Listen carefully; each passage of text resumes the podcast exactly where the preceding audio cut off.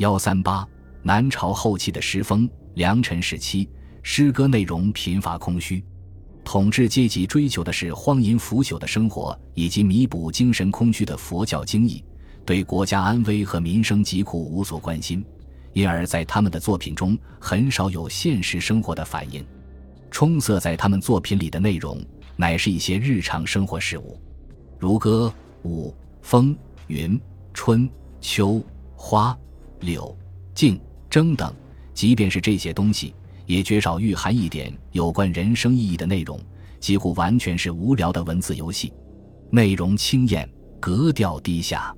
梁简文帝萧纲为太子时，曾写有大量此类作品，并下令群臣唱和。当时称这类作品为宫体，宫体诗作者们把笔锋围绕在女子身上，把女子的晨妆、夜思、看画、心情、睡眠神态乃至生活的一切，都作为用心刻画的题材。号称一代文宗的徐陵，还奉萧纲之命编辑《玉台新咏》一书，专收艳情诗，以示宫体诗的源远流长。上起汉代，下起于梁。凡略微涉及女性的诗篇，都被网罗其中。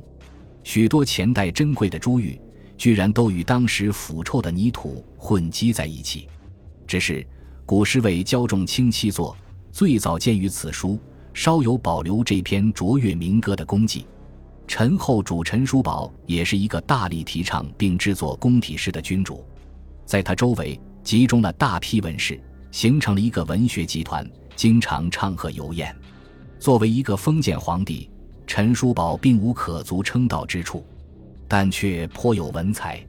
他所作的宴诗深为后人所讥，《玉树后庭花》一曲更被称为亡国之音。本集播放完毕，感谢您的收听，喜欢请订阅加关注，主页有更多精彩内容。